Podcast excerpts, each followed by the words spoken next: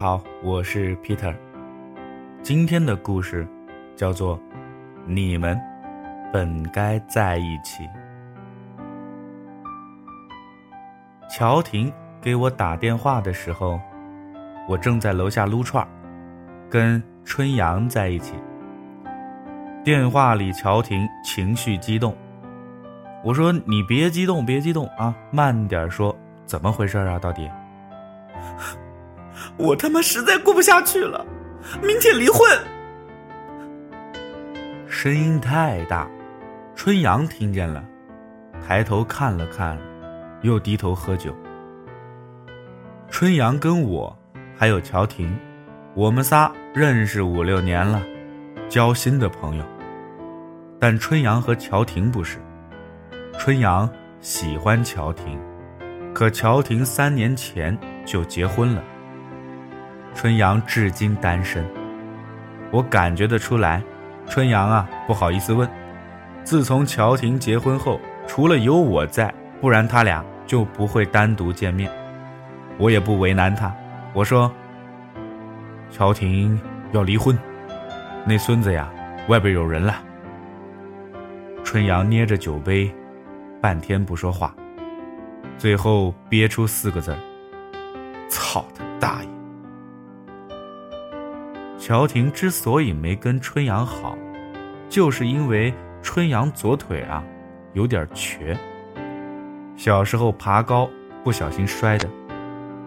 春阳其实长得不丑，个头也够，就是腿有点问题。年轻的乔婷觉得春阳这样带出去很没面子。春阳也明白其中的缘由，不再强求乔婷。就悄悄的对人家好。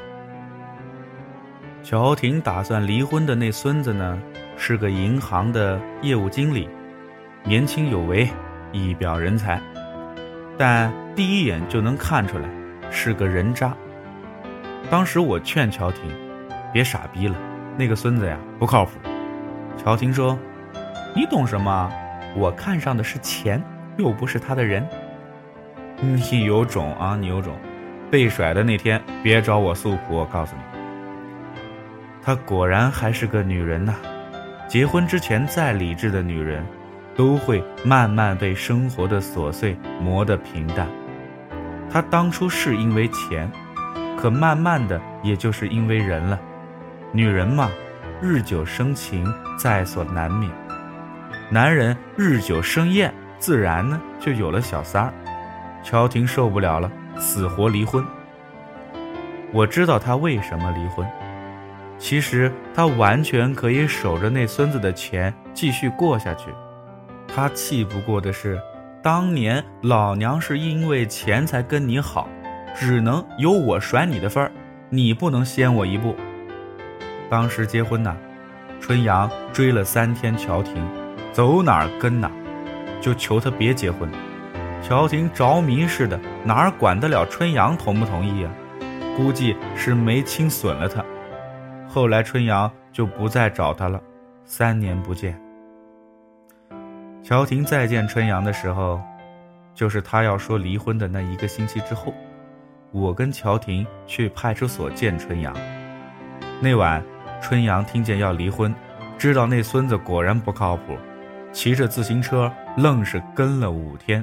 在一个酒店门口拿板砖给人家拍了，住院检查，颅内出血，昏迷不醒，结果出来了，大脑损伤，醒了呀也是个植物人。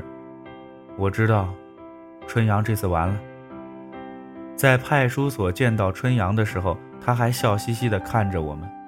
乔婷双眼冒火地瞪着春阳，半天不说话。春阳。我离婚关你屁事儿！你多大能耐啊？啊，你凭什么打人呢？打死了倒好，打不死，谁伺候啊？这婚还没离呢，还不是落在我身上了？春阳不敢正眼看乔婷，嘟囔了一句：“哼，我总不能看着你受委屈吧？”乔婷气得浑身发抖。我让乔婷先回去，我跟春阳。聊了一会儿，我说：“你知不知道后果多严重啊？啊，颅内损伤啊，不醒一辈子躺着，醒了植物人还躺一辈子。你把乔婷啊算是坑死了。”春阳没说话，半晌说了一句：“至少他不能再惹乔婷生气了。”你他妈的真是傻逼！我跟你说。我实在不知道说他什么好了。一个月后，判决书下来了，春阳故意伤人，有期徒刑五年零六个月。开庭那天，我跟乔婷都去了。结束的时候，春阳往我们这边喊：“乔婷，对不起啊，但我不后悔。”看着春阳被带下去后。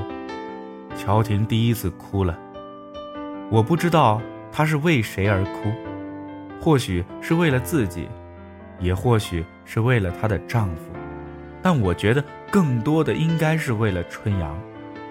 春阳对她的感情不计后果，就希望她好，就希望她能幸福。当年结婚的时候自己没拦住，总得在乔婷受委屈的时候出头吧。哎春阳真是一个傻逼呀，爱的一点不留余地。乔婷的丈夫在两年之后去世了，乔婷没离婚，尽职尽责的伺候到走。某一次遇见他，发现他老了许多，全然没有了曾经的跋扈，眼神里也没了神采。我问他，是不是过得不好？乔婷说：“没什么不好的，今天的结果，也都是我曾经种下的。”我问他：“如果春阳出来，你会接受他吗？”乔婷摇头，神情黯然地说：“不可能了，当年不可能，如今出了这么多事儿，就更不可能了。他心里对我的好，我都记着，可我俩就是不可能了。”那年终的时候，咱俩一起去看看他吧。两年没见了，不去了，你去就行了，替我问候一下。别的，别的就别再说什么了。年底去看春阳的时候，他胖了许多，也健谈了许多。他说他一切都好，就是觉得刑期啊遥遥无期。我宽慰他，说已经过了两年了，再熬几年，争取减刑就能出来了。他问我乔婷怎么样，我说挺好的，老公死了，现在自己一个人过呢。春阳沉默了一会儿，说：“你告诉他，别等我了，碰见一个好的，就嫁了吧。”我没好意思告诉他，乔婷压根儿啊。就没打算等他，但为了他不太难受，我还是骗了他说：“乔婷说，他会等你的，你好好改造，等你出来。”春阳笑笑，感觉又有了希望和盼头。这是我这辈子做的最后悔的一件事儿，骗了春阳。乔婷自从丈夫死了之后。就没什么心情上班了，辞了工作，自己做买卖。我平时没事的时候也会过去帮忙。后来生意有了起色，乔婷身边也就多了不少追求者。她没想结婚，也没想等春阳，就想自己这么一个人活着。可终归是个女人呐。后来还是遇见了自己喜欢的人。乔婷的第二个男人。是她生意上的伙伴，有几次因为资金的问题，都是他帮乔婷解决的。乔婷觉得能托付终身，谈了半年，俩人啊很快就结婚了。我没去，也没告诉春阳，我觉得这对他来说太残忍了些，而且我也觉得乔婷啊实在有些过分。后来乔婷问我。春阳会不会恨他？我说不会，只要你能幸福，他就高兴。距春阳出狱还有两年的时候，乔婷再一次的离婚了，而这次不是因为感情，而是实实在在的钱。那男人从一开始就打算放长线钓大鱼。乔婷跟他结婚后，他几次花言巧语哄着乔婷。把公司的法人改成他的，乔婷被踢出局了。男的把公司变现，带着钱去了国外。乔婷一蹶不振，倒了。后来去看过他几次，状态越来越不好，脸色苍白。我还是从他邻居那里听到的，他现在开始吸毒了。之所以没报警，是觉得他挺可怜的。我翻遍了屋子，还真找出了几包。我问他：“你还要不要命了？”啊？他就是笑，也不说话。后来拽着我的衣服说：“我觉得这是我的报应，真的，绝对是报应。春阳那么一心一意的对我好，我就是当狼心狗肺的踢走。你说，我今天这样，是不是报应？”我答不上来，只能安慰他：“春阳快出来了，一切都会好的。”我把他送到戒毒所，希望他能好好的彻底戒了。可我还是低估了吸毒对他的影响，前前后后的去了四次戒毒所。后来乔婷就不再让我见他，以至于很长一段时间我都找不到他。我答应过春阳。得照顾好他，可这事儿没那么简单。三个月后，我在一个地下酒吧碰见乔婷，瘦得皮包骨，面无血色，根本就不是我当初认识的那个乔婷。我把他拽出酒吧之后，送他回家，到了才发现，他为了吸毒，早就把这房子给卖了。没办法，我只能把他带回我家。在这个城市，除了我，再没有人会管他了。我从未见过毒瘾犯了之后的样子。乔婷啊，像疯了一样拿头撞墙，稍好一点也会跟我聊天，只是神情和思维不再像从前那样自然了。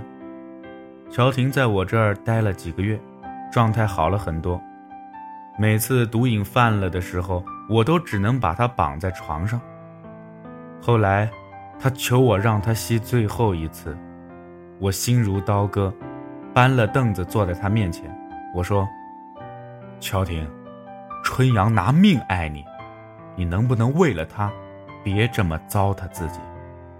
春阳出来后见到你现在这个样子，他怎么可能受得了？你看看你自己现在都成什么样了？”我没想到这些话能稳定乔婷。她不再挣扎，不再喊叫，只是咬着牙、颤抖着身体，盯着角落发呆。我觉得乔婷应该是听进去我的话了。事实证明，乔婷她确实听进去了。她趁我上班后偷偷的走了，桌子上留了一张纸条：“别告诉春阳。”我不配他爱我，毒我一定戒，但别再找我了。好，今天的故事啊，就先说到这儿。下半段呢，咱们明天接着说。我是 Peter，咱们明天再见。登录微信右上角添加公众号 “Peter 讲故事”，在公众号的回复栏当中回复“春阳”两个字。春天的春，阳光的阳，给你看这个故事上半段的文字版。